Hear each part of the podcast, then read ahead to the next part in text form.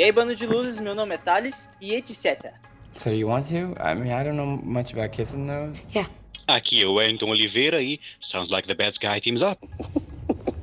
Good for you. Aqui é Vitor Augusto e eu esperava mais de Glass. Oh, não. Muito bem, jovens dinâmicos, bora lá falar da trilogia de M. Night Shyamalan.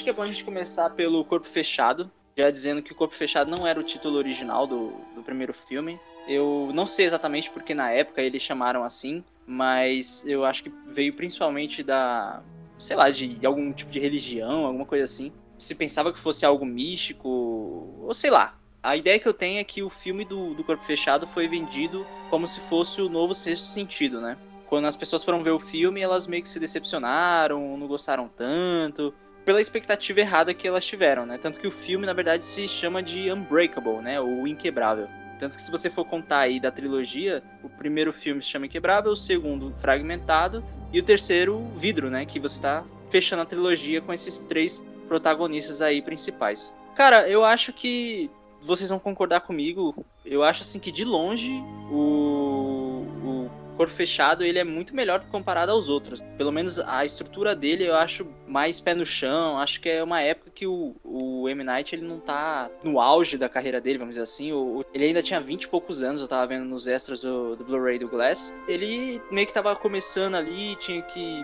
Acho que meio que se provar, não tava tanto pela arrogância, vamos dizer assim. Eu não sei se ele é um cara super arrogante, mas, tipo, às vezes ele sobe um pouco a cabeça e às vezes faz, faz uma coisa muito boa. E eu acho que Corpo Fechado é, uma, é um filme excelente. Fragmentado eu também gosto, mas o Glass eu fiquei um pouco decepcionado. O que, que vocês acham aí? Rapaz, eu realmente eu gostei muito do, do Unbreakable. Realmente a história é, é, bem contada. Na verdade, é uma história de origem, se, se é assim por se dizer. Quer dizer, na verdade, é um. Como eu poderia dizer? É, é algo que. Algo que começou lá com o, o Elijah, não sei se é o nome, nome certo dele, do Samuel Jackson. Mas assim, sim, sim. De resto, de resto, cara, eu achei um filme, filme excelente. Você tem a construção do personagem, a, desde que ele sofreu o acidente do acidente do trem, que a gente também vai falar mais para frente, porque o Glass, eu só gostei dessa parte do Glass que teve meio que um plot twist. Aí desde o acidente do trem até toda a repercussão que ele teve, não, é, não, eu, eu sempre tive essa força, mas eu nunca, eu nunca, nunca superei os limites de um tocou, né? humano. Ou, ou não, queria, não é. quis acreditar e tal. É, ele fala ele, desde não, a ele, da época do colégio. Não, é, ele cita essa parte do colégio que meio que é, até ouvintes, que até Thales achou esquisito porque ele se, ele se afoga ele se afoga como uma pessoa comum, mas eu acho que eu acho que a galera que talvez ouça a gente assiste assiste anime tem um anime chamado One Piece que o, protagonista dele é o é o meio que o protagonismo lá e ele comeu tipo uma um, uma fruta uma fruta que deu os poderes elásticos dele. E, tipo, ele também tem o mesmo, o mesma, fraque, a mesma fraqueza que o corpo fechado, que ele se afoga com água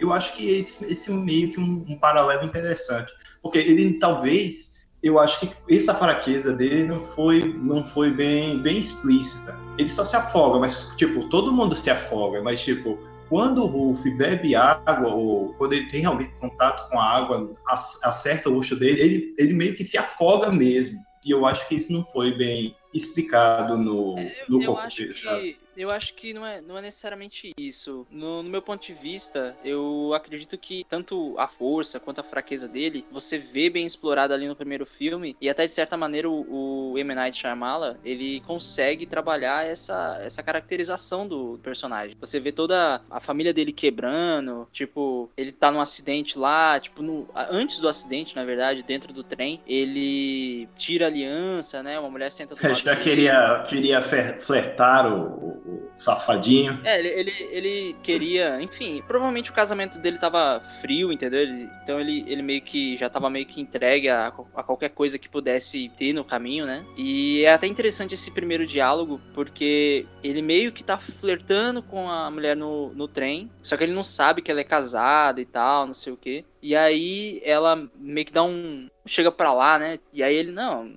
porque você pensou nisso tal, não sei o quê. E acaba que ocorre o acidente. É bem legal essa premissa, porque você vai ver o, o- todos aqueles familiares esperando, né, Pra ver quem sobreviveu. E o médico começa a examinar ele e não consegue encontrar razões específicas pra aquilo. E você vê que o, que o personagem é o único que sobreviveu, né? E aí que começa toda aquela, aquela coisa, tipo, dele achar que ele é só um cara qualquer, entendeu? Um homem comum. É um cara muito, muito cagado. Tipo, que a vida tá uma bosta, mas que no, no fim das contas ele tem uma força além do normal, entendeu? Desde lá do passado no colégio, no acidente do carro, agora quando é, ele já tem o filho mais velho, a esposa. Eu acho muito maneiro a construção da relação dele com a mulher, porque ela pergunta se ele tá vendo alguém, se ele saiu com alguém. E aí, tipo, ela diz que não vai se abalar e ela começa a chorar, né? Ela não consegue. Então eu acho isso muito bacana, entendeu? Porque você meio que você sabe o que, que ele fez. Não aconteceu, mas sabe as intenções dele. E no fim das contas ele tá falando a verdade, né, pra ela. E é bem bacana isso, é, essa construção, né? Essa, o personagem tá quebrado por dentro. É meio que um trocadilho falar isso, né? Ele, ele é o cara inquebrável, mas por dentro, emocionalmente falando, ele não é, entendeu? Tipo, fisicamente sim, mas emocionalmente as coisas não, não estão dando muito certo pra ele, entendeu? Até com a relação dele com o filho. Sim, é, o corpo fechado, que aliás usaram esse. Assim, o filme no, os filmes no começo do. No começo do, do século, final do século passado, começo desse século, tinham muito isso de querer chamar, pelo menos aqui no Brasil, né, traduzir os títulos pra é, chamar atenção, né, mais do que pra ser coerente. Porque corpo fechado tá. Em tese, né, o corpo fechado faz sentido com o personagem, né? O que seria, assim, na, na crença espírita, o que seria a pessoa de corpo fechado, né? Alguém justamente que não se machuca, né? Inclusive tem um filme brasileiro chamado Besouro, que ele faz um ritual lá, ele se é, consagra a uma entidade lá, e ele se torna é, um corpo fechado, torna quase como se fosse o David Dunn. Ele fica quase que invulnerável, a não ser por uma fraqueza, né? Que no caso seria uma, é, uma faca feita de uma madeira, acho que é tucum, ticum, não lembro bom. Mas enfim, e o corpo fechado, Unbreakable, ele tem um tem uma coisa interessante, que assim, ele, tanto pelo que deu perceber, quanto pelo que as pessoas comentaram, né, ele foi concebido para ser uma versão realista do Superman. O Shyamalan tinha muito disso, né, no, no começo da carreira, e queria fazer as coisas mais próximo do que é pé no chão. Aí, tipo, pensaram, né, como seria o Superman na vida real num nível aceitável? Então seria alguém super forte, alguém resistente, no lugar daquele, das visões que ele tinha, né? tipo visão de é, longo alcance e tudo mais, é, ele poder tocar a pessoa e saber o que, que ele, o que a pessoa tinha feito, né? Saber se ela- se a pessoa, era boa ou ruim. O Unbreakable ele funciona bem. Ele é curioso, é, pelo que porque eu soube, né? Ele não foi concebido em si para ser um solo. Os outros filmes, né? E ele como solo é, funcionou bem. Contou meio que foi meio que uma história de, se você olhar de um ponto de vista fechado, né? Um começo, meio e fim de um personagem a sequência tendo surgido, né, o Split, meio que quebrou isso aí, né, no filme. Então tornou ele de um filme de origem, né. Tinha toda a jornada do herói, é, ele descobrindo o que pode fazer, entrando em negação, né. E já o fragmentado, né, o Split, né, foi meio que o filme de origem do vilão. Ele também funciona de uma maneira solo. Então, assim, ambos os filmes foram concebidos para funcionar bem solo. Né? O terceiro, né, o vidro, né, o Glass, né, eu acho que o que meio que, atra... o meio que fez ele de- decair um pouquinho de qualidade né, é o fato de já não ter mais essa, tipo, não poder mais contar com esse artifício. Então ele já se tornou já tipo um filme de. Ele fecha a trilogia, né? Não mais como uma história solo, mas como uma introdução de um universo. E que, inclusive, deu a entender o final de, de vidro. Eu acho que a gente já saber que ele era uma continuação, eu acho que gera um hype e meio que quebra o fator surpresa. Acho que isso que pode ajudar a decair um pouco na qualidade do filme, na percepção do filme.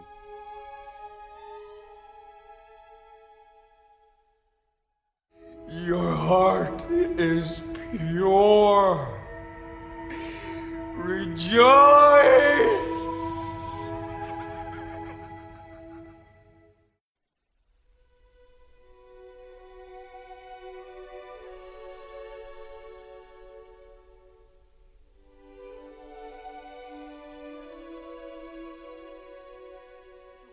Concordo mas outra parte me diz que, sei lá, o M. Night às vezes ele. ele Porque assim, vamos lá. O Corpo Fechado, para mim, é um filme excelente, como eu já, já tinha dito. Tipo, você tem a construção do personagem, do David Dunn, a família dele, o Joseph, que é o filho dele, e toda aquela relação dele achar que o pai é um super-herói e ele começa a levantar os pesos lá na, na garagem. E, enfim, toda, toda essa coisa dele começar a ser um vigilante, dele é, pegar. Acho que tem uma parte no, no filme do Corpo Fechado que ele entra numa casa, né? Tá chovendo. E aí ele salva uma mulher, ou. Não, não sei se é uma mulher ou são crianças, e ele salva de um, de um pervertido, alguma coisa assim. É, você tem toda essa construção do herói. Posteriormente vem o Split, né? Que vem uns anos após. O Corpo Fechado é de 2000. E o Split ele vem logo em seguida, 2016, né? É um, é um espaço aí longo, de 16 anos. E, tipo, é bacana você ter essa construção de um filme que não necessariamente as pessoas esperavam que fosse haver uma continuidade. Então, é, é bacana também esses nomes, essas construções que o M. Night fez durante toda essa construção de, desse universo, né, e do, do que possivelmente está por vir, né, porque agora você terminou o ciclo desses três personagens, mas não necessariamente do universo em si. Então é legal, como eu já tinha comentado em relação aos nomes, né, tipo, você tem um cara que fisicamente é, é inquebrável, você tem, e no segundo filme você já tem o, o, Kevin, né, que é interpretado pelo James McAvoy, que é um cara que foi abusado, a mãe batia nele, né, o pai morreu, enfim. E você tem uh, essa quebra de, de personalidade personalidade dele, você tem o.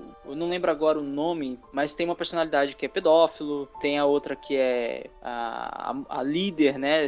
Acima de todos eles, você tem a besta. Então, para mim, já citando a besta, o grande problema do Glass comparado aos outros filmes é que a besta era, era mais micro entendeu? E isso era interessante, porque era uma coisa mais. Era como se fosse um animal quase que irracional, entendeu? Era uma coisa, era uma força, era, era tipo uma natureza interna do Kevin. E ver ela em, em, momentos específicos do, do filme do Fragmentado faz você até se impactar mais, entendeu? Porque, pô, a besta ela se alimenta da carne da, das meninas que ele raptou, entendeu? E o filme é, circula em praticamente um cenário só, entendeu? É, é muito maneiro isso. E você tem a personagem da Anna Taylor Joy, né, a Cassie, que ela também tem traumas, que ela foi abusada pelo, pelo tio, é, ela meio que conversa com uma das personalidades do, do Kevin, por ele falar com, com um garoto de 9 anos, e é, é, até engraçado, né, que tem toda aquela coisa de dele, tipo, ah, ele, você me daria um beijo, aí, tipo, agora você ficou grávida, entendeu? Tipo, é muito engraçado essa, essa relação, né, do, desses personagens. Como ela tenta meio que trabalhar certas personalidades a favor dela, dela se libertar, né, e libertar as outras garotas também. Então, eu acho muito maneiro é, essa relação de ter personalidades dentro do Kevin que não necessariamente são a favor da besta. E eu acho que no Glass eles desperdiçam muito essa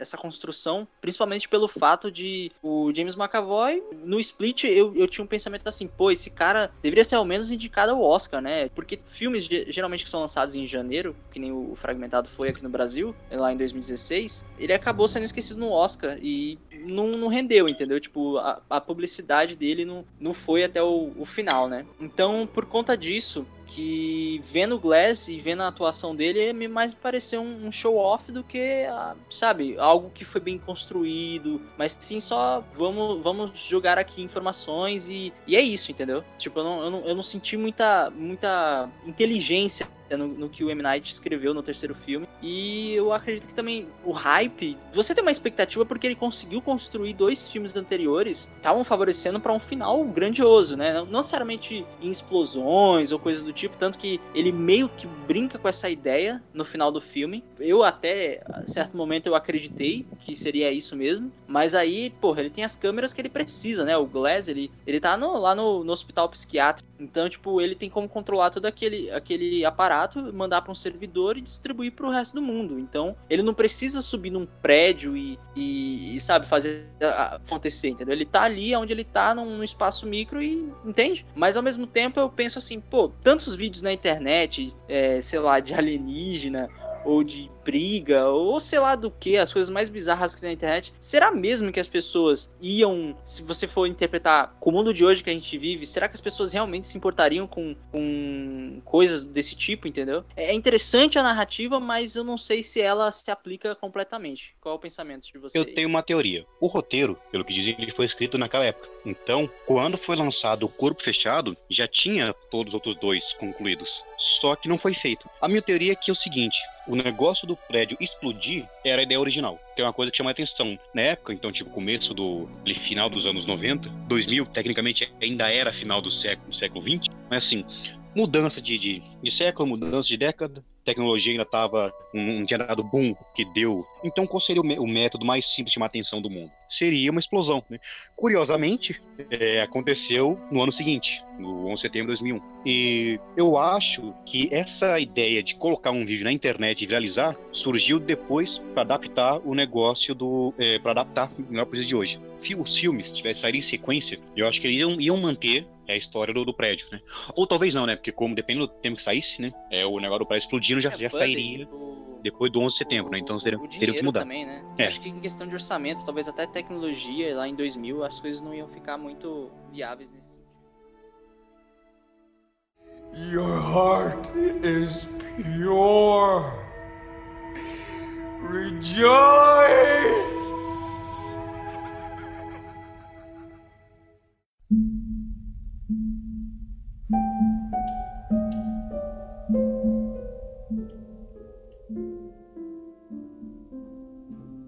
Eu acho que também tem alguns problemas e alguns furos dentro do, da estrutura do Glass e algumas repetições, principalmente. A primeiro furo que eu já, que eu já tenho, que eu não sei se vocês vão saber me explicar, mas é por que, o, o Glass ele ficou lá no hospício 20 anos aquela sociedade secreta, ficou dopando ele e, e, só 20 anos depois foi buscar as outras, o, o, o David Dunn e o, e o Kevin, entendeu? Por que, que não acabou logo se o propósito deles é, é, evitar que a humanidade saiba que eles existam, por que, que o, o, o Glass ele ainda estava lá, entendeu? Por que, que ele estava vivo? Por que, que eles esperaram esse tempo todo mantendo ele lá? Só para juntar os três, entende? Porque parece meio uma desculpa para você colocar esses caras juntos e fazer com que o, o Glass entre na cabeça do Kevin e que aí ele controle a besta e, enfim, tenha como, enfim, matar os guardas e, sabe? Porque a ideia do, do, do Glass, né, o, o Mr. Glass é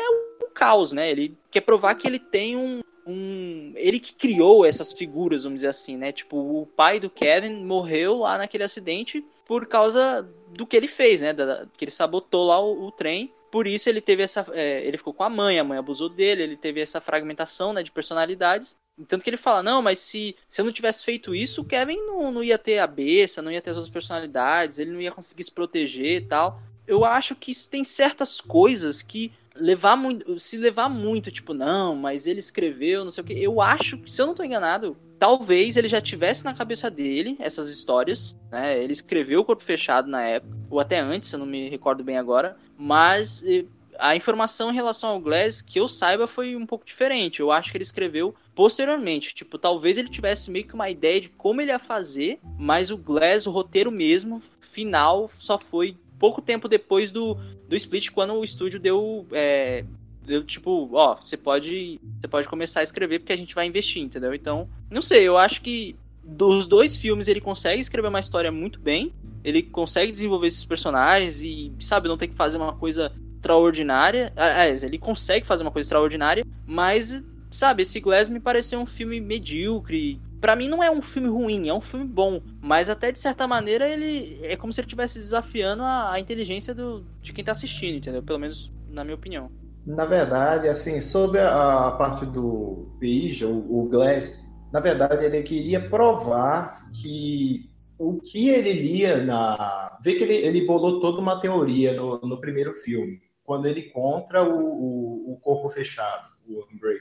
Ele cria uma teoria que o, as histórias em Caruso são histórias de, de super-heróis super-heróis que, real, que realmente existiram naquele, naquele, naquela, vamos dizer assim, jogar assim, dimensão deles, que só estava esperando o momento para se revelar. Mas assim, cara, eu soube aquele, aquele, aquela parte de deixar o, o, o vidro no, no hospício, cara, eu achei meio que, na verdade, forçação de barra. Eu, eu achava, eu, eu achava Eu acho que eu também, eu percebi, eu percebi uma coisa, eu percebi uma coisa interessante. Sempre quando eles toda hora eles citavam, olhe, aqueles aqueles dois prédios ali, aqueles dois prédios. Eu acho que o que ele o a chamada, eu não sei se isso foi easter egg ou se é teoria de conspiração na minha cabeça ou eu inventei isso agora, mas eu acho que ele falou que aqueles dois prédios ali estavam se referindo mais ao World Trade Center que eles não queriam fazer aquilo. Ou, ou eles queriam fazer aquilo, mas só que ele não podia porque talvez o não, não deixava. Porque você sabe também que tanto o Split como o Glass passavam sempre no mesmo local. Só o Unbreakable você saía para outros lugares. E assim, cara, eu gostei, assim, eu gostei do plot twist do, do pai lá do menino, que ele morreu, ele morreu no mesmo acidente que o que o, que o corpo fechado estava, que ele sobreviveu e teve toda aquela construção. Ah, não, eu, eu criei você. E aí, sabe, cara, eu achei bem, bem, bem minha boca. Assim, vamos lá, você falou da questão dos quadrinhos, principalmente ali. Eu, eu, eu acho até engraçado, velho. Assim, eu, eu tenho certeza que no fundo aí o Wellington deve estar tá putaço comigo, mas, tipo, Cara, eu achei muito tosco a parte que a, a mina lá que faz parte da, de toda a organização, ela chega numa loja de quadrinhos para pedir informação pro estereótipo mais chulo de nerd que, que tem, entendeu? Tipo, aí não, porque o vilão, não sei o quê. Tipo, é um roteiro muito didático, entendeu? Tipo, falando demais. É, parece até o, o Christopher Nolan quando ele vai fazer o, o Interestelar. O Interestelar o Christopher Nolan vai, vai lá, ele. Ah, é a história de um, de um astronauta com Matthew McConaughey, que ele ele tem que viajar para outra dimensão, a partir do buraco negro, para poder salvar a Terra, arranjar um, enfim, uma, um outro espaço, reproduzir a, a, permanência da humanidade lá fora, né? E aí, tipo, um, um outro astronauta vai explicar para ele o que é um buraco negro, entendeu? Mas ao mesmo tempo como é que um astronauta não sabe o que é um buraco negro? Como é que ele vai numa missão que ele nem sabe como é, entendeu? Como as coisas funcionam. Tipo, é uma desculpa que o roteiro cria para fazer com que o, o, quem tá assistindo entenda. Então, para mim, eu acho que falha nesse quesito também. Sabe, tipo, você. História de, eu, não, eu não vou muito lá, eu não leio tanto quadrinho, mas eu não me recordo de, das lojas que eu entrei, até na Comic Con, por exemplo, que eu comprei algumas HQs lá. Eu não me recordo de ter, tipo, um setor só de vilões ou só de heróis, entendeu? E, e cores específicas, tipo, o vilão é roxo, a, a, o, a, o amarelo é do. Sabe? Eles, é bacana essa estética do filme e tal, mas fica um pouco meio. Hum, sabe? Meio que. Sendo de, pra mim é didático demais, entendeu? Eu acho que fica muito. Eu acho que se a linguagem das cores nos personagens se mantivessem apenas em cenas com esses personagens, não necessariamente em numa história de aliás, numa história não, mas tipo num, numa loja de quadrinhos e, e você ter estantes separadas para cada gênero e tipo ter as mesmas cores, sabe? Fica uma coisa muito muito superficial, sei lá, não, não acho tão bacana. E também essa coisa ah, de seres que são os quadrinhos são documentações desses personagens e, e não só desses personagens, mas de possíveis é, seres sobrenaturais, vamos dizer assim, né? Pessoas com dons extraordinários de certa maneira é interessante, mas eu não sei, eu acho que seja um pouco ingênuo, assim, da parte do, do M. Night meio que interpretar dessa forma. E tem a cena também da participação do, do M. Night que, que assim, é, cara, eu gostei da, das participações anteriores no, no, primeiro filme e no segundo filme, mas dessa vez ele quis aparecer demais. É, eu tenho uma percepção um tanto diferente. Sim, primeiro a questão do sobre o porquê eles terem mantido o, cara no, no hospício, depois colocaram os três juntos, tem uma explicação no filme, né, lá no final, que a doutora, né, ela fala que ela queria um método alternativo, né, para poder desencorajar o surgimento dessas pessoas sem ter que matá-los. Então, assim, a teoria dela era de que ela podia convencer eles de que eles eram pessoas normais com traumas. O caso do Elijah, tipo assim, ele era um, cadeirante, né, um cara que, assim, tecnicamente era fácil de se conter. E ela levou lá os outros dois para tentar convencer eles de que eram meros traumas. Sobre a visão do Elijah, uma coisa que eu percebi, inclusive acho que diferenciou também diferenciou muitos dos dois filmes anteriores desse, tanto o Corpo Fechado quanto o Split, eles têm muito uma coisa é, mais pessoal, de focar no personagem. Você percebe um fundo ali de as habilidades das pessoas virem, é, ou de traumas, ou de crença, ou de necessidade. Tanto que e ele, como solo, é, funcionou bem. contou meio que foi meio que uma história de. Se você olhar de um ponto de vista fechado, né? Um começo, meio e fim de um personagem. A sequência tendo surgido, né? O Split meio que quebrou isso aí, né? Acho que foi o filme. Então tornou ele de um filme de origem, né? Tinha toda a jornada do herói, é, eles descobriram o que pode fazer, entrar em negação, né? E já o fragmentado, né, o Split, né? Foi meio que o filme de origem do vilão. Ele também funciona de uma maneira solo. Então, assim, ambos os filmes foram concebidos para funcionar bem solo. Né? O terceiro, né, o vidro, né, o glass, né, eu acho que o que meio que o meio que fez ele decair um pouquinho de qualidade né, é o fato de já não ter mais essa, tipo, não poder mais contar com esse artifício. Então ele já se tornou já tipo um filme de ele fecha a trilogia, né, não mais como uma história solo, mas como uma introdução de um universo. E que, inclusive, deu a entender o final de, de vidro. Eu acho que a gente já saber que ele era uma continuação, eu acho que gera um hype e meio que quebra o fator surpresa. Acho que isso que pode ajudar a cair um pouco na qualidade do filme, na percepção do filme.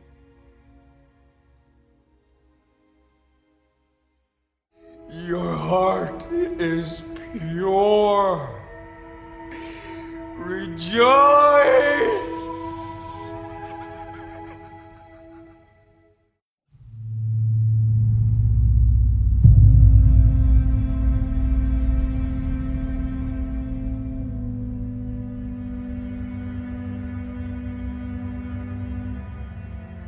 É, em parte eu concordo, mas outra parte me diz que, sei lá, o M. Night às vezes ele. ele Porque assim, vamos lá. O Corpo Fechado, para mim, é um filme excelente, como eu já, já tinha dito. Tipo, você tem a construção do personagem, do David Dunn, a família dele, o Joseph, que é o filho dele, e toda aquela relação dele achar que o pai é um super-herói e ele começa a levantar os pesos lá na, na garagem. E, enfim, toda, toda essa coisa dele começar a ser um vigilante, dele.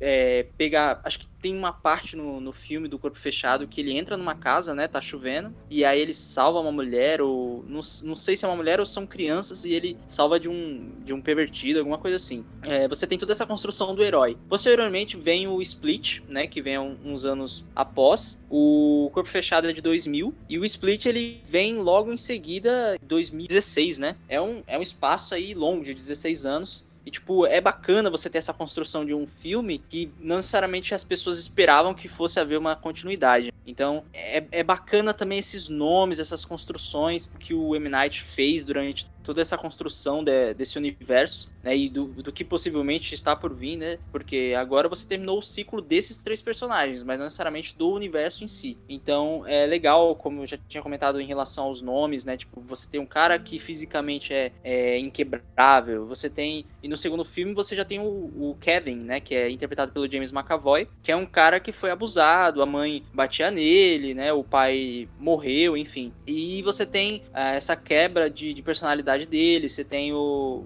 Eu não lembro agora o nome, mas tem uma personalidade que é pedófilo, tem a outra que é a, a, a líder, né? Você, acima de todos eles, você tem a besta. Então, para mim, já citando a besta, o grande problema do Glass comparado aos outros filmes é que a besta era, era mais micro entendeu? E isso era interessante, porque era uma coisa mais. Era como se fosse um animal quase que irracional, entendeu? Era uma coisa, era uma força, era, era tipo uma natureza interna do Kevin. E ver ela em, em momentos específicos do, do filme do Fragmentado faz você até se impactar mais, entendeu? Porque, pô, a besta ela se alimenta da carne e da. Tem uma percepção um tanto diferente. Sim, Primeiro, a questão do sobre o porquê eles terem mantido o, cara no, no hospício, depois colocaram os três juntos, tem uma explicação no filme, né, lá no final, que a doutora, né, ela fala que ela queria um método alternativo, né, para poder desencorajar o surgimento dessas pessoas sem ter que matá-los. Então, assim, a teoria dela era de que ela podia convencer eles de que eles eram pessoas normais com traumas. No caso do Elijah, tipo assim, ele era um, um cadeirante, né? Um cara que, assim, tecnicamente era fácil de se conter. E ela levou lá os outros dois para tentar convencer eles de que eram meros traumas. Sobre a visão do Elijah, uma coisa que eu percebi, inclusive acho que diferenciou também diferenciou muitos dois filmes anteriores desse, tanto o Corpo Fechado quanto o Split, eles têm muito uma coisa é, mais pessoal, de focar no personagem. Você percebe um fundo ali de as habilidades das pessoas virem, é, ou de traumas, ou de crença, ou de necessidade. Tanto que tinha até teorias, antes de sair o vidro, de que a Casey poderia ver se tornar uma das pessoas. Acreditava-se que o trau os traumas que ela sofreu iam gerar nela é uma habilidade. Inclusive, havia quem teorizasse que ela ia virar uma versão feminina do Kevin, desenvolver habilidades animais, até também pelo conhecimento que ela tinha né, de caça, estado pelo pai dela. A motivação do Elijah, isso meio que mostra um pouco no primeiro filme, resgatado no terceiro, é o que? Pelo menos assim, eu posso estar enganado, né? Mas assim, eu não acho que ele cria realmente que os quadrinhos é uma reprodução de uma coisa que alguém viu, né? Viram seres humanos fantásticos decidiram, e decidiram representar. Se você vê, é, inclusive a mãe dele fala bastante no terceiro filme, que ele sempre achou que ele fosse um erro. Lá no primeiro filme ele fala: se existe alguém como eu, quebrado, deve ter alguém inquebrável. Tem que ter um equivalente. A busca dele por super seres, pessoas extraordinárias, era procurar alguma coisa que justificasse ele ser assim. Então, tipo, se existe alguém poderoso o suficiente, tem que ter uma contrapartida. Então, se existe uma pessoa que não se quebra, então eu sou necessário. Eu não sou um erro, eu não sou um acidente. Eu tenho um propósito. Se essa gente não existe, eu não tenho propósito nenhum. A doutora, ela meio que pega nisso aí para tentar desacreditar eles. Tanto que você vê, as personalidades do Kevin começam meio que de gladiar. Você vê que o Dennis, ele era totalmente fiel à besta no segundo filme. Nesse, ele começa a mudar. Então você vê que ele toma menos a luz. Ele começa a parar de crer, começa a achar que é uma invenção, que não é uma coisa extraordinária de fato. Já a personalidade de Patrícia é diferente. Ela continua crendo, né? ela quer que seja, seja real. E, inclusive, É ela né? começa, ela começa a duvidar que a besta seja real. Que é na cena lá que o Elijah entra no quarto dele e começa a duvidar. Só que aquela, o Elijah, ele não pode deixar que duvidem, porque se desacreditar, ele tem que desacreditar. Ou seja, ele se tornaria simplesmente um acidente. Ele seria alguém quebrado sem propósito. Então eu acho que isso é parte do apelo pessoal que o Shyamalan colocou no primeiro e no segundo filme. Porém, como esse terceiro filme é para apresentar um universo, ele meio que quebra é, esse lado mais pessoal, né? Por isso, quiser ele, ele lembrar o tempo todo dos traumas, do, do que é quebrado, ele não tem, é, não traz aquela coisa íntima, igual trouxeram os dois anteriores. E eu, eu, acho, que- eu acho que essa é a grande diferença que traz esse diferencial do- dos filmes, de, de um pro outro. Como esse terceiro, Hum. ele era menos pessoal, ele até porque ele tinha, tinha que apresentar um universo, né? eu acho que meio que deu essa quebra. Mas eu acredito que ele ainda né? isso, mais comercial. E algumas coisas, acho que realmente foi, foi, tipo, teve que adaptar por causa dos tempos. Esse negócio do prédio pode ser realmente um negócio do orçamento, pode ser um negócio do, do 11 de setembro, ou pode ser, tipo, também um recurso que eles chamam de red herring, que é quando você cria uma ameaça falsa para distrair da real. Então a gente foca o tempo todo no prédio e nem para pensar no, na possibilidade das câmeras, né? Que ele já tinha dado pistas antes. É, o que é, o que é bacana. Nessa parte eu acho bem bacana a história. Eu acho que funciona bem. O Glass, ele. Eu acho que é o personagem que tá mais pé no chão comparado ao restante, entendeu? O Samuel Jackson interpreta muito bem. E eu acho legal essa, essa construção do, do M. Night. Olha, tem câmeras no, no prédio, entendeu? Tipo, ele vai usar essas câmeras em algum momento. Mas fica aquela coisa meio que subliminar, porque vai ser um plot twist. E aí você tem toda essa fixação dele. Olha, David, se você não, se você não me impedir, se você não impedir o Kevin, ele vai matar todo mundo, vai ser um. Vai, vou tacar o terror naquele prédio, você vai ter que ir lá, você não tem escolha. E eu acho muito bacana essa, essa ideia, entendeu? E aí, no fim das contas, você tira não só a atenção do David, mas como você tira a atenção dos agentes, né? De quem tava trabalhando ali dentro do hospital, então. Ou do hospício, não sei como é que eu posso chamar, mas é bacana essa construção dele meio que, sabe, te levar a pensar, é como um truque de mágica. O cara faz você olhar pro, pra onde ele quer que você olhe. Você não tá olhando pro ponto certo. E a partir daí você começa a notar que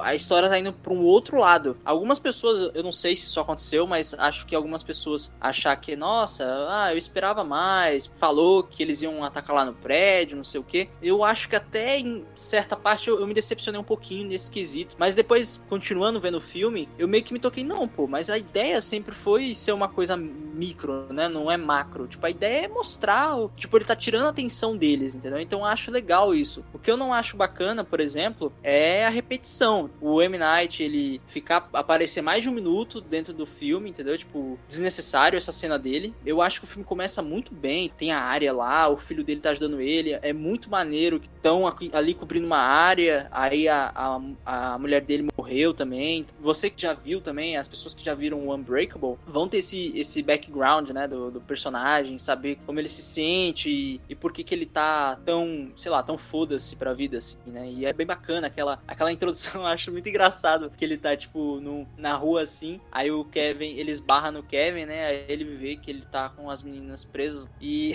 o Kevin tá todo loucão, dançando na rua, aí vai lá dar um chute na porta de... é muito da hora isso aí. Eu achei legal. Bem moleque mesmo. É bem moleque, eu achei mó da hora essa construção do, do, do personagem. É, acho bacana também, eu vi algumas pessoas reclamando do, da utilização de câmera na frente, né, do, do Bruce Willis, né, na hora que ele tá lutando corpo a corpo com o Kevin, mas para mim não, não fez lá grande diferença, para mim é ok. É, eu, eu, eu, gosto até de câmera assim, parece dar uma movimentação, parece que você tá dentro da cena, é, é legal. Mas entre a, a, os pontos de eu não ter gostado desse filme e por achar que ele poderia ter sido melhor escrito, é que, por exemplo, o Victor tinha falado mais cedo a respeito do problema dele com água. Tudo bem, beleza, ele tem lá os traumas dele, tipo, ele se afogou na piscina, tipo, é, é legal essa construção no filme solo do personagem. Mas aqui, é, você, primeiro, que, pô, quem não se afoga com água, entendeu? Foi, uma, foi até que o cara lá do canal do Super 8 falou na, na crítica dele uns meses atrás, tipo, quem não se afoga com água, entendeu? E por mais que isso tenha sido estabelecido como uma fraqueza do vilão, e ou melhor, do, do David, que depois eu, eu vou dar um espaço pro Wellington até me, me lembrar melhor dessa parte, porque eu, eu não lembro com riqueza de detalhes. Mas outro ponto, a doutora, ela queria fazer eles acreditarem que era coisa da cabeça deles, que tudo aquilo não era real, mas, porra, você já criou um filme, você criou um filme do Unbreakable, você criou um filme do Split, você reforça essa ideia de que eles são reais, de que eles estão ali por uma razão. Você já, no, no próprio filme do Unbreakable, você fala que o personagem do Elijah, né, do, do Samuel Jackson, que ele tem um propósito, e isso é, é, é, você constrói ali desde o início, você tá afirmando, ele tá afirmando, ele tá afirmando, e você compra a ideia de que eles são super-heróis, que eles são, enfim, seres sobrenaturais. E no terceiro filme, ele tá tentando vender o oposto. Mas, tipo, por que que ela diz que o David não tem é, força, tipo, para derrubar uma porta, e ela coloca tanques de água no, no quarto dele para conter ele? Não é meio contraditório, entendeu? Eu acho que isso é um furo de roteiro aí também. Outra coisa que eu queria comentar era em relação ao, ao Kevin. O James McAvoy a gente sabe que é um cara incrível. Eu tô muito ansioso para ver ele no filme do Witch 2. Mas assim, eu acho que existem formas de você trabalhar a construção de um personagem que tem várias personalidades, entendeu? De uma forma menos preguiçosa. Eu já tinha falado há um tempo atrás, acho que eu comentei isso com o Wellington, acho que uns anos atrás, uns dois anos atrás, quando saiu o, o Split, que eu achei meio zoado, tipo, ah, ele tem 23 personalidades. Ou são 24, não lembro bem agora, mas. 24, e... por causa da besta. 24, por causa da besta, sim, valeu. Então, tipo assim, no, no Split, ele trabalha ali com pelo menos três ou quatro personalidades. E o restante você vê em gravações do computador. É, é tipo a Liga da, Liga da Justiça, não, do Batman vs Superman, que o Batman acha lá, o, a, sabe, a, a, Mulher Maravilha vai abrir os arquivos que o Batman mandou pra ela no e-mail e tá lá, tipo, é, filmagens de cada super-herói. É tipo uma forma de construir o personagem preguiçosa, entendeu? A mesma coisa aqui, ele usa aquele recurso de luzes para trocar, para toda vez que ele, ele viu uma personalidade que é mais ameaçadora, vamos dizer assim, para quem tá vigiando ele, ir para uma personalidade que seja menos perigosa, né? Seja ameaçador. Isso é até bacana. Só que isso é usado repetitivamente para você não, olha, ele, tá vendo? Ó, que ele muda de gesto, ó, olha só como ele atua tal, não sei o que. Me pareceu mais uma coisa de show off do que uma construção de fato do personagem, sabe? De uma maneira inteligente do, do, do ator mostrar o talento dele. Isso, isso eles meio que constroem, né? Quando eles falam que uh, algumas personalidades ainda acreditam e outras não, que você também citou, Wellington, mas tem uma cena em específico que ele tenta seduzir um, um dos carinhas lá na, na, na, na, na cela dele, vamos chamar assim. E ali é interessante porque ele tá usando as personalidades dele a favor para ele tentar escapar ou para ele enganar o cara, entendeu? E aquilo é interessante. Mas isso é meio que jogado fora durante o decorrer do filme, entendeu? Seria muito mais interessante, ao meu, ao meu ver, se fosse trabalhado essas personalidades inteligentes dentro do, do Kevin para fazer ele sair de lá de dentro, entendeu? Isso seria muito, muito interessante de ver sei lá, você tem casos aí de pessoas que cometeram atrocidades, acho que não foram condenadas, não me recordo bem, tem um caso específico, mas eu não vou lembrar qual exatamente, de um, uma pessoa que tinha mais de uma personalidade e não, não fazia ideia, entendeu? Que tinha e não, não, não fazia ideia de que aquela personalidade X fez tal coisa, entendeu? E a Y não fazia ideia do que ela fez e foi uma coisa terrível. Então é muito bacana. Clube, Clube da Luta tá aí para isso. é, também, também. Você tem a construção do Clube da Luta. Mas é muito maneiro, tipo, você vê que o, o personagem, ele tá indo por uma, um, um, caminho que meio que foi estabelecido no Split, lá com a menina tentando fazer, convencer ele, a, a uma das personalidades, né, do garoto, a soltar elas. E aí, de repente, vem outra personalidade no lugar, entendeu? Isso é muito maneiro. Tipo, ele troca de roupa, ele tem uma postura diferente. Às vezes, uma, uma personalidade está tentando se passar por outra. Isso é muito maneiro. Isso é, é construir um personagem rico. Isso é interessante. Agora, quando você só coloca uma luz piscando na frente dele, parece até que eu tô vendo um, um audition, entendeu? Tipo, um teste de, de um ator tentando pegar o papel no filme, entendeu? Tipo, sabe? Para mim não é uma, uma utilização que faz a história andar, é mais um recurso para mostrar o, entre aspas, o talento do, do James McAvoy. Eu acho que tem certas coisas que o filme trabalharia muito melhor e acho que peca nesse sentido. Your heart is pure. Rejoice!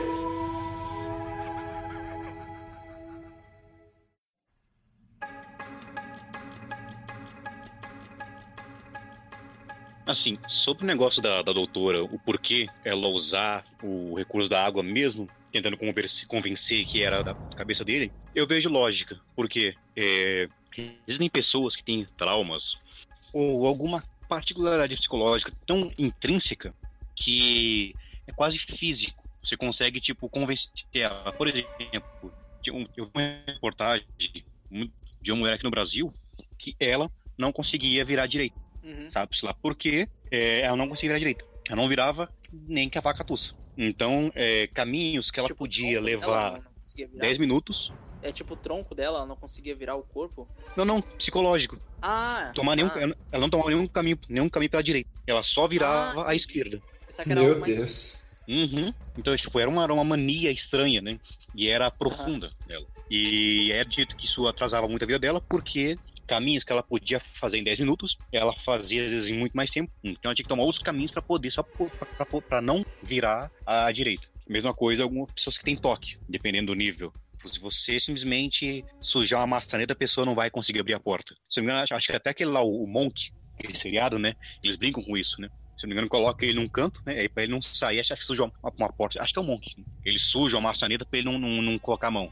Ele tem um toque brabo. Eles brincam um pouco com isso no seriado. Então, assim, ela usar o negócio da água, mesmo tentando convencer que é psicológico, eu vejo sentido por causa disso. Uma outra coisa que, que assim, de, mesmo tendo sido provado durante dois filmes que tem pessoas especiais, apesar que o, o Split, você para pra ver, ele já brinca com isso, a ideia de ser só psicológico. A nossa mente faz a gente ser capaz de fazer coisas. Né? Isso é uma teoria bem, bem antiga, inclusive. Dependendo daquilo que você acredita, você se torna capaz de fazer. Tem até um nome lá, né? E, e tem a teoria do, do placebo, dos mais místicos, tem o negócio do segredo, que é aquilo que sua mente acredita, você se torna capaz de fazer. E só que. Isso, isso também é conhecido mais por causa da mente subconsciente. Isso. Mas uma coisa que eu percebo na personagem da, da doutora, eu não sei, tipo, eu acho que uns vão perceber por ser afetado por isso e outros não. Eu percebi nela um, um papel que é meio de provocar o espectador que é o quê? Que é de questionar crenças, uma coisa que muita gente não gosta. Eu particularmente não gosto, né?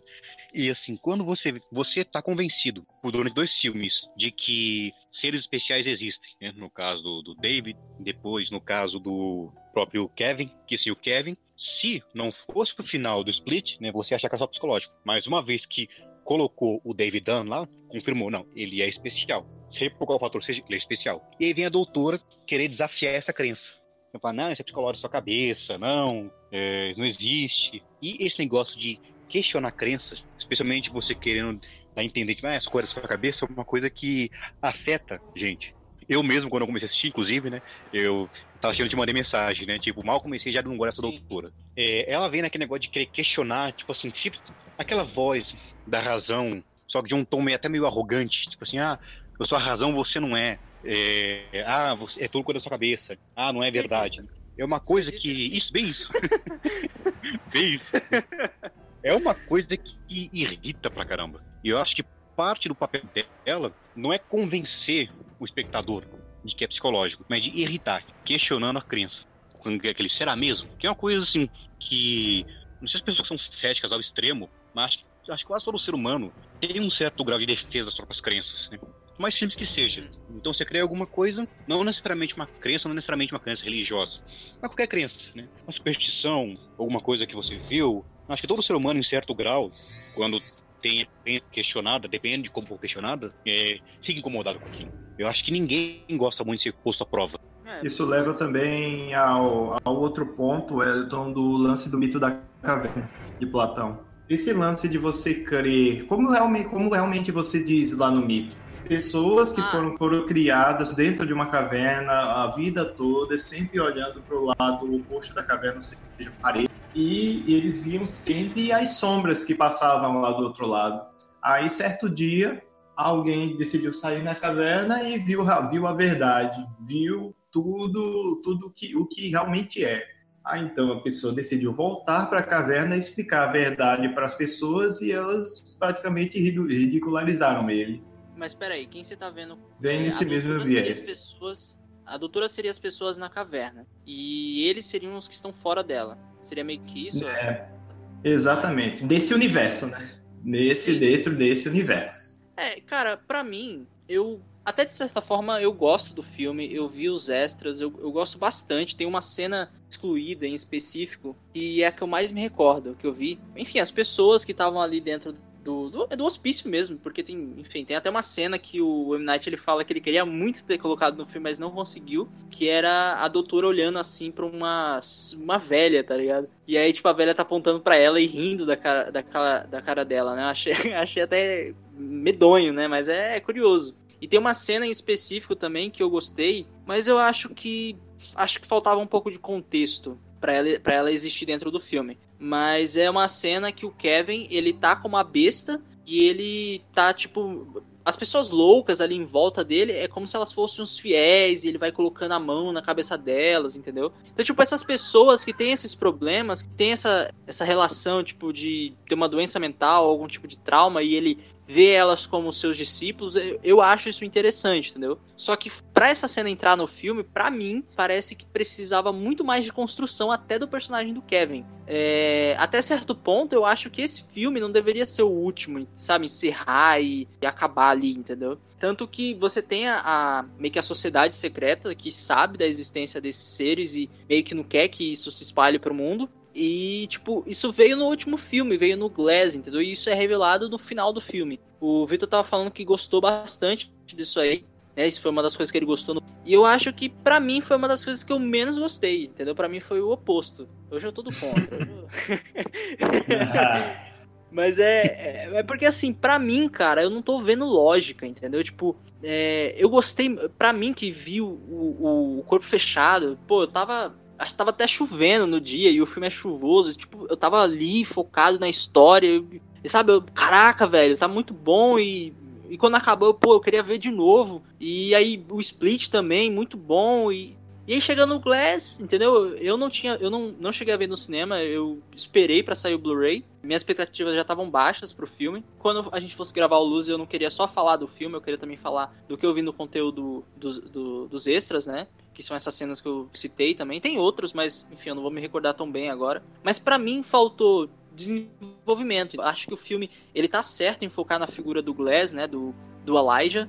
É, é muito bacana, tipo, você tem os caras que cuidam dele, tem umas pessoas ali que. Tem um cara lá que meio que. Eu não, eu não entendi bem qual é o abuso que ele, que ele faz com ele. Tipo, se ele. Se ele. Ele fica meio que desafiando, tipo, a lanterna lá, aí, se eu derrubar isso aqui na sua perna, vai quebrar, né? Tipo, eu achei maneiro essa parte. E eu achei maneiro também é, quando a besta meio que mata ele ali, né? Eu acho muito maneiro essa construção. Achei da... que demorou demais. Eu acho que a... é o filme também é arrastado, né? O filme ele, ele demora para engatar. Então, eu, eu gosto muito do primeiro ato, mas a partir do segundo ato pro terceiro, eu acho que o filme ele começa a decair.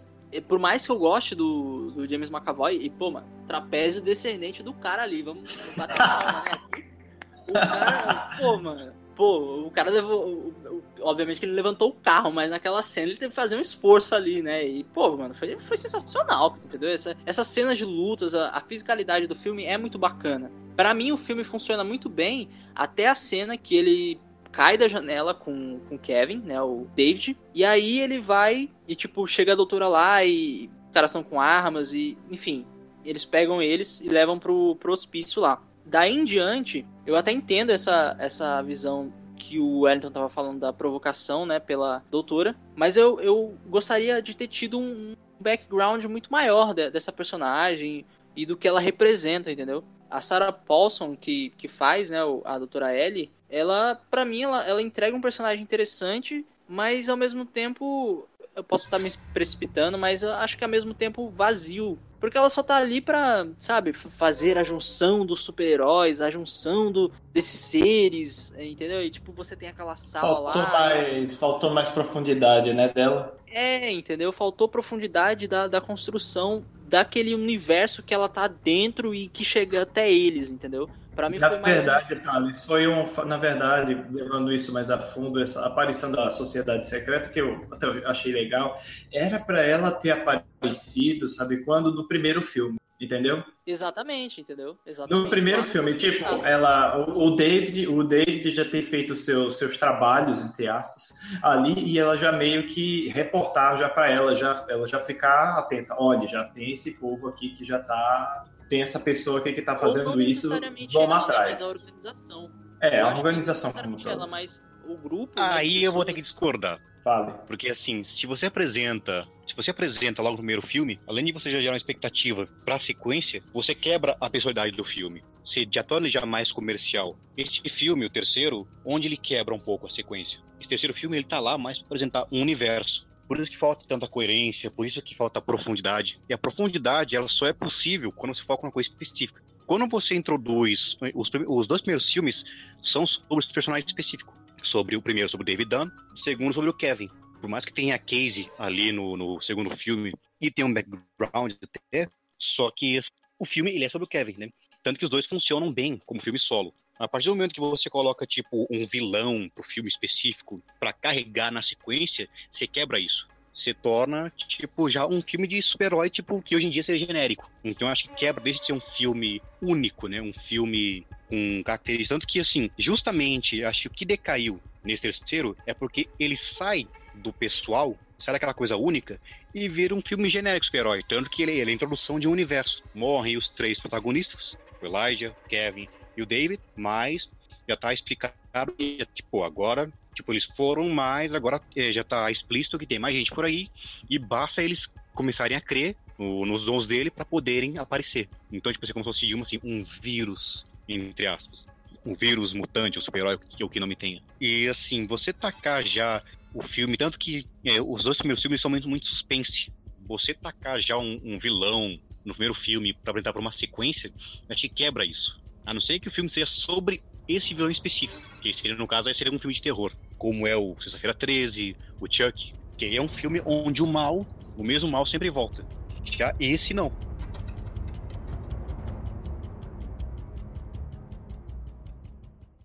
Your heart is pure. Rejoice!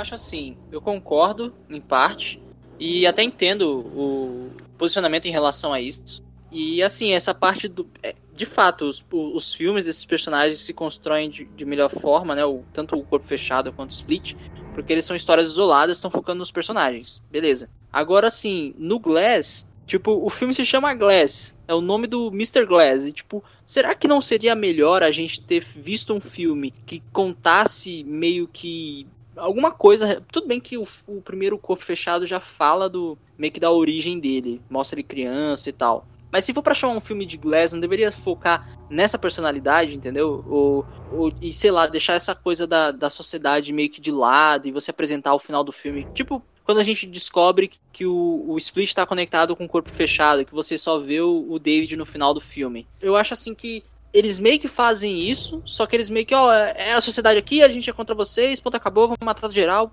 fim. Entendeu? Tipo, eu queria um pouco mais de desenvolvimento. E aí eu concordo. O filme, ele é muito super-herói genérico, entendeu? Que é encerramento de um arco para iniciar a abertura do universo. Eu acho que o filme poderia ter trabalhado uma abordagem que tivesse um pouco mais de cuidado, né? O M. Night, eu acho que ele deveria ter um pouco mais de cuidado em relação a isso, porque vendo entrevistas dele até aqui na Comic Con, em São Paulo, no, no, no fim do ano passado, ele falou com muita confiança, entendeu? Tipo, não, porque a história é assim e tal, não sei o quê. Uh, você já tinha essa ideia em mente desde o início? Sim, tinha, e sabe? Caramba, se você tinha essa ideia desde o início, você tinha os roteiros desde, desde o início, por que, que você não escreveu uma história que fosse mais condizente com, com o que você quer apresentar, com o universo que você quer construir, com a abertura de outros seres além do David, além do Kevin, entendeu? Além do próprio Glass, entendeu? Eu acho que faltou um pouco de puxar o freio, entendeu? E, sabe, eu acho que funcionaria melhor se esse filme fosse de outra época, talvez, não sei.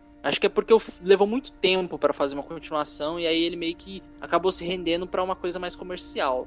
Não, não sei. Sim, também eu acho. acho que é muito por aí. Também acho. E também você percebe que ele peca um pouco por excesso de informação. Nesse terceiro filme, né? Tipo, ah, tá, morreu lá o Elijah, morreu o Kevin, morreu o David. E no final, tipo, ao invés de a doutora dizer que tem uma, uma ordem, só deixasse entender, deixasse no ar a pista. Deixasse entender isso, sem jogar explicitamente. Né? Eu acho que ali manteria o ar de suspense, né? Daria um tom ainda certeza. pessoal pro filme e permitiria que se tipo pudesse passar uma continuação, se expandir o universo. Eu acho que era aí mesmo que você falou. E assim, eu tô lembrando de uma cena que me incomodou um pouco, porque, sei lá, cara, tipo, a morte do, do David ali, na hora que os caras estão afogando ele na poça de água, cara. Pô, mano, o cara derruba uma porta. Ele não tem força contra os caras lá, não. Tipo, dá um jeito de matar ele diferente, entendeu? Não sei, eu não, não curti tanto a morte dele. Na verdade, eu até que vocês. Eu queria que vocês me esclarecessem melhor isso aí, porque apesar do, do óbvio, né? Tipo, eles são contra a existência deles, por que matar eles, tá ligado? Tipo, pô, você vai matar o Kevin, sabe? Essas figuras extraordinárias e você vai findar a jornada deles aqui nisso, sabe? De uma forma tão simplória, talvez seja a expectativa que eu criei, mas ao mesmo tempo isso me incomodou. Lembra o que a doutora Isso aí todo falou? mundo fez igual a força. É porque lembra, lembra, lembra porque eu não sei para que que ela falou isso, a doutora, mas ela disse que ela realmente não quer que eles existam. Por isso que quer apagar eles da, da, da face da Quer dizer, quer, quer apagar a existência deles no que se, no que se, se fez. Ele não quer, ela não quer que eles existam. Lembra que ele falou que tipo, eles fazem isso há mais de 100, mil, 100 milhões de anos, 10 mil, 10 mil anos, anos. aí. 10 mil anos, aí ele, ele- essa sociedade realmente não quer que esses super-heróis existam, quer que todo mundo seja igual. Sabe o que isso me lembra? Um outro Hum. filme parecido que também tem Samuel Jackson, Jumper. Já assistiu? Sim, já. Sim, cara, que é com aquele ator que fez o Anakin Skywalker. Ele mesmo. E com a Ana Sofia Robb, nossa Sim, querida Leslie. cara. Aquele, aquele ali eu achei, eu, aquele ali eu botei muita expectativa que seria foda. Eu achei legalzinho. É ter sequência, né? Só que, né? não rolou, Mas não se rolou. você não ver- rolou. Se você vê a sociedade dos paladinos que o Samuel Jackson faz parte no Jumper, é igual a dessa desse filme. No caso, os paladinos, pra eles, tipo, seres humanos com poderes é uma profanação. Só Deus pode sair em todo lugar ao mesmo tempo. Essa é a crença deles lá. Já Uhum. nesse, fala que os seres humanos têm que ser. Não, não pode haver seres humanos extraordinários assim, né? Agora, por quê? Pelo menos eu não captei a ideia. É, cara, assim, outra coisa, 10 mil anos. eu acho que o. Eu acho que o M-Night ele foi, ah, foda-se, 10 mil anos aqui. Eu vou colocar qualquer informação aqui mesmo. Dane-se. Sem construção, joga aí, é isso aí, tá ligado? Tipo, É, foi bem um foda-se mesmo. foi, foi qualquer coisa, entendeu? Eu acho que. Cara, eu volto a dizer, o primeiro filme do Corpo Fechado, o Split, são. para mim são filmes ótimos, entendeu? Pelo menos o, o Split ele é ótimo e o. acho que o Corpo Fechado você pode chamar ele de excelente. Acho que é o melhor da trilogia aí. É o primeiro. Mas pra mim não decepciona, eu gosto bastante do Split. Era um filme que, pô, eu nem. Sabe, obviamente já tinha visto alguns filmes do M. Night, mas tinha uns que eu nem fazia ideia de que era dele, tipo Sinais. Pô, é um filme que eu fiquei cagado três meses, tá ligado? tipo, é é um filme que fala de fé, é, tem toda uma construção. Então, assim, o M. Night, ele consegue trabalhar muito bem, é bom a gente estar tá falando disso, porque ele consegue trabalhar muito bem histórias isoladas. E é uma coisa que a gente repetiu aqui no programa várias vezes, é que esse terceiro filme ficou de uma forma muito comercial, é como se ele estivesse seguindo a cartilha de como fazer um filme de super-herói. Acredito que até no Blu-ray ele fala que o maior desafio dele nesse filme era fazer um, um, filme que fosse fosse uma continuação, entendeu? Ele nunca fez uma continuação. Ele, tá, ele fez pela primeira vez agora. Você fazer uma coisa direta, assim, entendeu? Uma, ah, mas o Split é uma continuação de Corpo Fechado. Sim, mas é ele desenvolve a história do personagem só no final ele dá uma ponta, né, pro encontro desses personagens. Eu achei que seria uma coisa muito mais inteligente e, e até de certa maneira mais força bruta, né, em alguns momentos. Eu achei o filme muito simplório para o que ele talvez pretendesse ser entendeu? Eu achei que seria uma coisa mais até cabeça. Eu acho que o M. Night ele não sabe fazer uma continuação. Acho que ele não consegue. Escreve uma história, consegue fechar um arco muito bem, mas quando ele tem que passar da linha de conforto dele, ele não consegue trabalhar direito. Eu acho que é, é, é bem zona de desconforto mesmo. Acho que ele foi desconfortável e acabou saindo o que saiu, entendeu? Porque assim, ele não é um diretor que ele precisa de dinheiro, entendeu? Tem filme que ele já pagou do bolso dele. Então, tipo, ele não. Eu acho que não vale dizer, ah, mas isso é estúdio que quis, não sei o que. Eu acho que foi erro dele mesmo, entendeu? Eu acho que ele pisou na bola como dono dessa franquia. O Shyamalan, ele é um cara muito intimista nos projetos dele. Né? Então você pode, porque todo filme dele envolve percepção, crença, fator psicológico. Parece que o negócio dele, a zona de conforto, o lugar onde ele domina é pessoal, negócio íntimo, aquilo que você crê, aquilo que você vê, aquele espacinho, né? Você pega, por exemplo, pelo o, o recente aí o A Visita. O filme inteiro se passa numa casa, uma coisa, uma, uma família bem pessoal, corpo fechado, foca no David, Split, foca no no Kevin, mesmo tem mais gente, personalidades e tudo mais, é uma coisa bem intimista. Nesse, apesar de, apesar de ele ter dado uma, né, uma fraquejada aí, tá ok, né? Ela fraquejada, né? Quando chegou na parte mais comercial, você vê que os pontos melhores do filme é quando ele é intimista. Quando ele foca no uma coisa mais de centro, mais ali do interior do personagem, mais da, das crenças, do significado, do que eles estão ali. Quando ele começa a querer expandir demais, é, o negócio começa a degringolar. Então você pode ver. Ele se perde. Os piores filmes dele, isso. Os piores filmes, de, filmes dele são os mais comerciais, os, os maiores. Então é o Dama na Água, Depois da Terra, né? apesar que esse não é, é dele, não é. Sabemos o que acontece quando o Smith põe a mão nas coisas, né? e aquela coisa horrível que foi o último mestre do ar. Quando ele coloca a mão que não seja intimista, negócio avacalha. Não que vidro tenha avacalhado, mas as cenas, os momentos ali em que escorregou, foi justamente quando sai do íntimo, sai do intimista. Your heart is pure. Rejoice!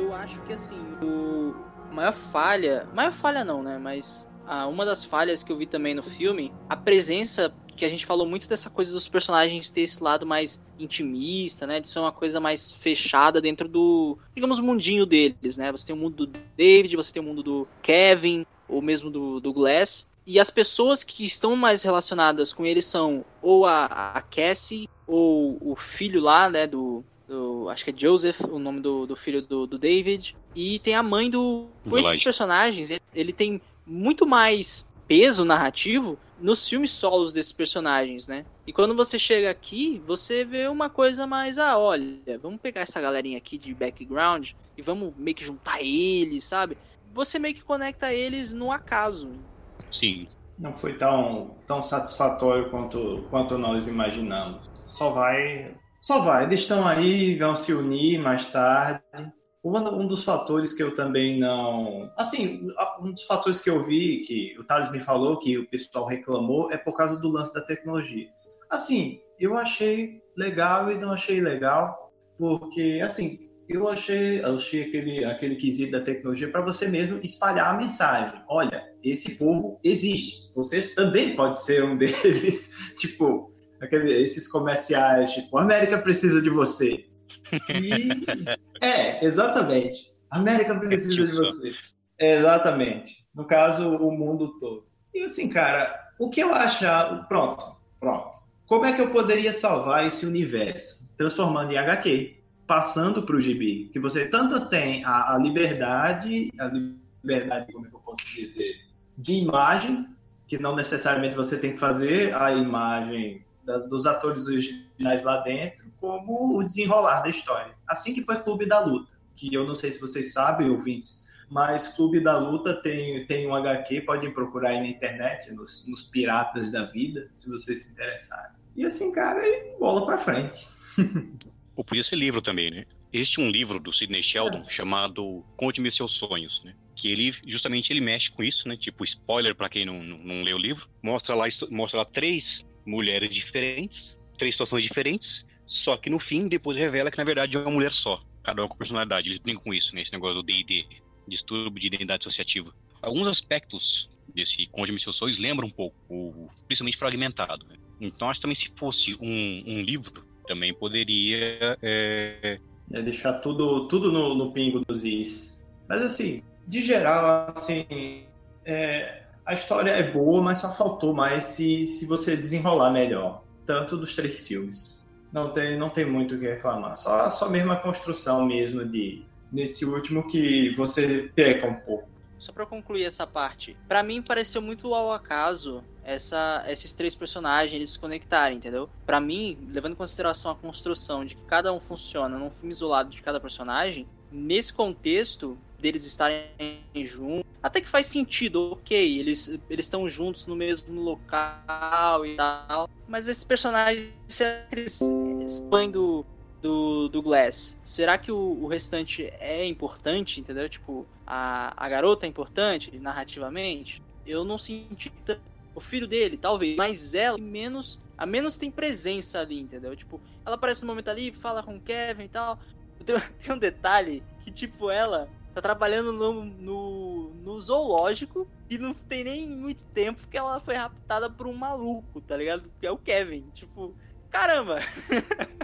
tá eu, até, eu, até achei, eu, eu até achei esquisito. Cara, ela, ela ainda continua falando com ele. Ela gostou de ser, de ser sequestrada. Esse é o fetiche dela, pelo amor de Deus. É. Ou ela, ou ela realmente, ou ela, é ou ela realmente viu a pessoa dele. O que, não, cara, o que realmente é, que ele não é mal. Que ela, acho que ela tá maluquinha, cara. Acho que ela não tá batendo bem na Também. Cabeça, Também. Ela não tá legal, não, cara. Acho que ela não tá legal, não, porque é muita loucura você pensar com uma não, pessoa. Não, não, Thales, Thales, Thales. Mulher não, não faz sentido, mulher. Mulher não ah, faz não, sentido. Mano, mas isso aí é só Não humano, faz sentido. É não, é, não faz sentido, cara. Não faz Eu tenho uma teoria. Diga. Se você reparar, o caminho dela e o do Kevin meio que são similares. Os dois são parecidos. Ela é o Kevin sem todas as personalidades. Eu acho que ela se apegou a ele porque ele é quebrado igual ela. Hum, pode é, ser. Mas, você, mas assim, tem até uma cena no filme que ela tá mostrando um, do, um dos trabalhos lá numa aula pra, pra galera, né? Tipo, ela não tem mais medo de se mostrar como ela tinha antes. Ela era uma pessoa muito mais fechada, tanto que no aniversário lá que ela tá. Que ela foi convidada, meio que convidaram por pena no, no segundo filme. Aqui ela meio que, ah, e agora. Agora eu estou empoderada. não tem o termo hoje em dia pra usar essa merda. eu, tipo, tipo, comecei pra, pra ver. É. Mas assim, o jeito que ela agia no segundo filme é por causa do tio dela, né? Tanto que ela. Ah, é, ela... Ela causava na escola, não é porque ela queria ser diferentona, mas porque ela ficava em detenção e aí fugia do, do, do tio dela. E pelo pra ver, nas entrelinhas, ela não tinha coragem de denunciar. Uma vez que ela se livrou do tio, então ela pode, tipo, soltar de, de boa. Ela pode ser o que ela quiser, né? Uhum. Então é. é não, isso é perigoso, hein? Ser o que você quiser. ah, não, Vitor. Vai embora, Vitor. Então... não, aí eu ia, eu ia falar, então seja uma porta. Nossa senhora. Uma cabeça, tá em cima. Vixe. Não, mas, dinheiro mas... forte agora. mas assim, é, eu acho que no geral eu, eu gosto. Eu gosto dos personagens, eu gosto da construção. Mas para mim sempre vai ser mais. mais eu vou lembrar muito mais da, da figura da personagem no segundo do filme, porque você tem toda aquela construção do tio, você tem a construção do Kevin. Isso é muito maneiro. São filmes que o, o, o M. Night ele tá focado, entendeu? E aqui não, ele, ele tem que fazer uma continuação, ele tem que fazer o. Ele tem que fechar o, o arco, entendeu? E acho que por conta disso ele acaba falhando, né? É uma continuação que tinha que ser continuação, né? Porque, é, se parar pra ver, o que eu acho que diferencia o Split, né? Que é uma continuação, mas não parece, né? Apesar de ter vindo quase duas gerações depois, né? Mas é justamente por eles se vender inicialmente como um filme solo, né? Um filme separado, eu acho que isso que ajudou ele a funcionar bem. Se Vidro tivesse essa característica de poder ser um filme mais intimista, mais que funciona separado, eu acho que o tecido funciona, funciona muito bem como sequência. Então, tipo, faz um filme como se fosse é, separado e toca só um, um negócio no finzinho pra dizer, opa, tá conectado. Um easter egg. Muito similar ao Rua Cloverfield 10, né? Que eu até comentei com o Victor antes da gente começar. Que ele é sequência do Cloverfield, né? O Monstro Cloverfield no Brasil. Só que o filme inteiro se passa, tipo, num lugar fechado. Foca lá na personagem da é, Mary Elizabeth, no, do cara lá que esqueci o nome. E fica naquilo ali. E só no final, pra lembrar que tá no mesmo universo, que eles mostram os aliens lá, né? A invasão. E eu acho isso, assim, foi um bom exemplo você ter citado o Rua Cloverfield, porque pra mim, Rua Cloverfield é um filmão. Eu lembro até hoje que quando eu assisti pela primeira vez, a, a cena que o dono lá do, do, do bunker, né, dá um tiro na cabeça do outro, tipo, ele tá protegendo ela, não, vamos, ela é estilista, então ela vai fazer uma roupa pra poder sair lá fora e tal. E aí ele, ele tenta encobrir e o cara vai lá e mata ele, entendeu? E, tipo, pega o corpo dele e, e derrete no em ácido. Tipo, pô, mano, eu, eu fiquei, eu não esperava que aquilo fosse acontecer, entendeu? Porque por um lado, ou esse cara é um pedófilo, né, que tipo, tem, tinha lá até sangue num- numa área lá da casa e, e ele meio que tinha uma relação com uma, com uma menina lá, então, tanto que ele não consegue se referenciar a uma mulher é, ele não consegue falar, tipo, uma mulher, ele fala uma menina grande, entendeu? Tipo, uma menina madura, alguma coisa assim. Ele. E você tem essa construção do, de um louco que você não sabe se ele tá te mantendo lá dentro porque ele é maluco ou porque realmente tem algo lá fora. E isso é muito maneiro, né? Essa, essa, essa ideia, essa construção. Mas quando. Mas é ruim quando você vê, entendeu? Tipo, você tem que mostrar. Então, eu acho que a ideia de você mostrar esses. os alienígenas, né? Que estão dominando a Terra lá. E no fim do filme você quebra, né? O, a expectativa, tipo, o, a- o que vem à sua imaginação. O que seria muito mais interessante se ela tivesse só pegado o carro e ido embora e, tipo, ouvindo zona de, de abrigo em tal local, entendeu? Isso seria muito mais interessante. Não precisava mostrar, né, nada. Porque isso foi meio que depois dos acontecimentos. E aqui é a O mesma próprio coisa. nome já é conexão, né? É, então, então tipo, é, eu acho que tipo, tanto o corpo fechado, tanto, tanto o split, eles acertam porque eles fazem uma, uma. O split ter citado o corpo fechado funciona por quê? Porque aquele personagem já existe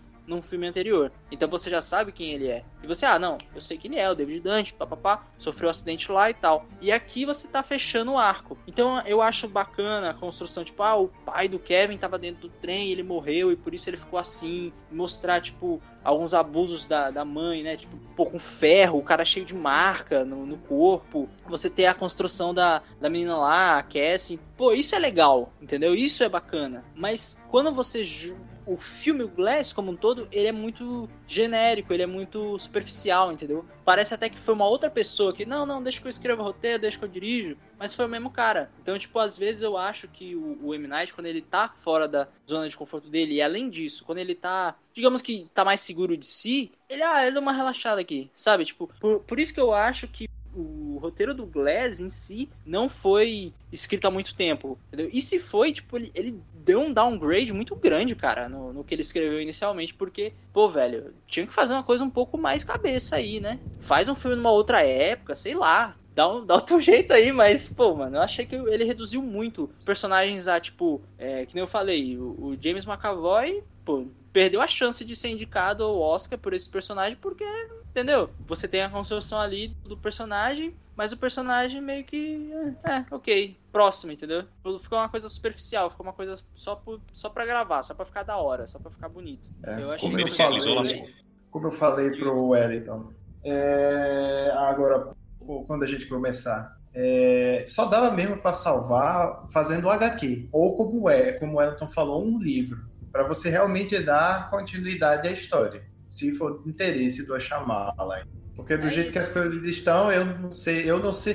Pronto, eu não sei de, de que dinheiro, é, como ele conseguiu é, é, é, fazer os acionistas investir. Não, vou fazer um filme foda aqui. Eu vou. Aí os acionistas, não, tá bom, toma aí, toma aí esse, essa pequena quantia aí, faz seu filme. Eu não sei como ele fez isso, mas o resultado não ficou Não, cara, mas aquela assim, coisa. o M. Night, ele é um cara que precisa de dinheiro hoje, né? Pelo menos, tipo, eu não, eu não sei necessariamente quem bancou lá o primeiro filme do, do Corpo Fechado, mas acho que até o Dama na Água foi ele que pôs uma grana. Não, não, foi. É, qual o nome do, do filme? Pra mim foi a Disney. Qual o nome, qual o nome daquele Fechado foi filme, Disney. Teve- Hum? Não, mas é outro filme que ele fez que acho que são avós com, com as crianças lá. Esqueci agora. A nome. visita. Sim, isso, a visita. Acho que ali foi o investimento dele. Então, tipo, quando ele bota a mão e, e meio que tá na zona de conforto dele ali, meio que patamar dele, as coisas funcionam. Esse filme do Glass, ele nem foi lá tão caro assim, tipo, acho que foi. Putz, eu não vou lembrar agora, mas eu acho que talvez 9 milhões, 20 milhões. Acho que no, no máximo 100, mas acho que não chegou nem a isso, cara. Eu não vou ter os números agora em mãos, eu não vou lembrar agora, mas esse filme não foi caro. Eu acho que é mais o, a forma de conduzir a narrativa. Eu acho que ele, ele, ele não consegue ou não conseguiu trabalhar tão bem. Mas aí? Eu acho que não tem nem a ver com orçamento, né? Aquele negócio Fale aí, que diga. tinha comentado sobre não ser mais intimista. Por mais que ele não seja caro, mas se ele tem um jeito mais comercial, né? Mais super-herói. E assim, ele é pouco intimista. Eu acho que o negócio do Shyamalan não é nem orçamento. Eu acho que, tipo assim, é deixar ele dirigir um filme do jeito que ele sabe fazer. Um filme intimista. Sim. Eu acho que mesmo assim, tipo assim, mesmo se você der um pra ele, vai, um orçamento a lá Vingadores Guerra Infinita, mas deixar ele fazer o negócio dele, acho que faz um negócio bem feito. Não que precise, mas acho que ele faz um negócio bem feito. Eu acho que o orçamento pesou menos, que pesou mais é ele sair do estilo dele de fazer filme. Uhum. Talvez, talvez o Ashamala deveria ter sido chamado para fazer o, fazer o indie game. Imagine o indie game intimista, com todos os personagens com seus traumas e tudo. Não, Capitão América, não, eu, tô, eu, tenho, eu tenho que superar. Ah, Não, ia dar errado, cara. Não ia dar certo. Iria acabar indo pelo mesmo caminho e ia, ia dar bosta. Ia dar bosta. Mas, É pelo velho, set de personagem. É.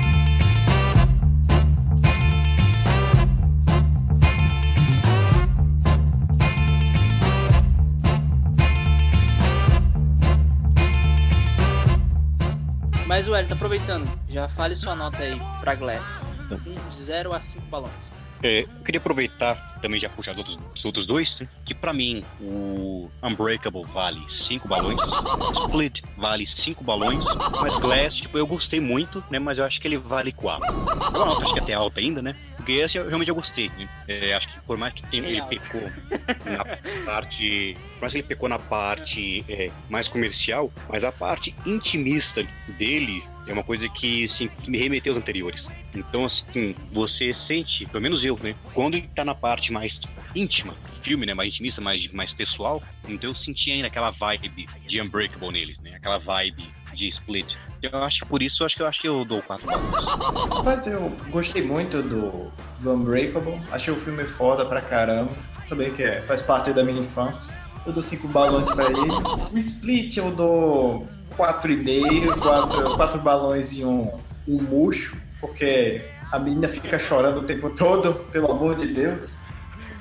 E o Glass, o Glass, cara, eu dou dois balões e um, e um, e um murcho, porque eu não gostei muito da, da construção do filme. Muito bem. Eu, pra Unbreakable, eu gosto do filme.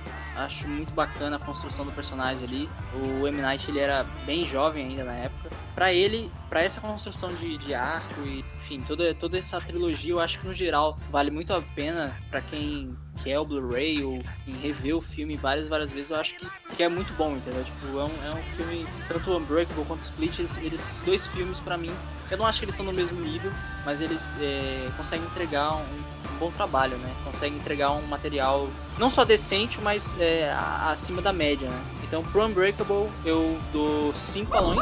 Para o Split, eu vou dar 4 balões. Eu acho que ele não é tão por ele não ser a abertura, né, vamos dizer assim, não é o início de tudo, para mim acho que ele vale um pouco menos do que o, Unbreakable aí. E pro Glass, é, eu acho que eu gostei um pouco mais do que o Victor, então eu vou dar três balões. E é isso, acho que terminamos.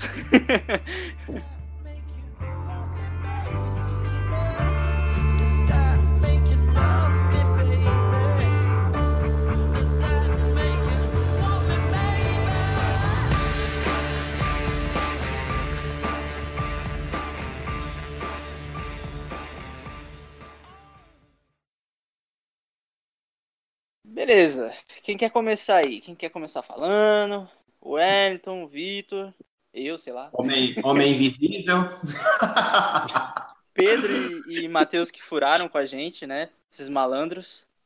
É bem que alguém podia incorporar a personalidade deles, né? Igual. ah, o Matheus é só ficar em silêncio, pô. Não, pô, pô. Não, pô, é só Pedro... falar que nem um maloqueiro. Ui. O Pedro é só defender a Capitã Marvel, aí pronto. Sacanagem. Quero só Mas... ver quando eu vi isso. Este episódio foi editado e mixado por Luzas QG. Nos sigam nas nossas redes sociais. Links na descrição.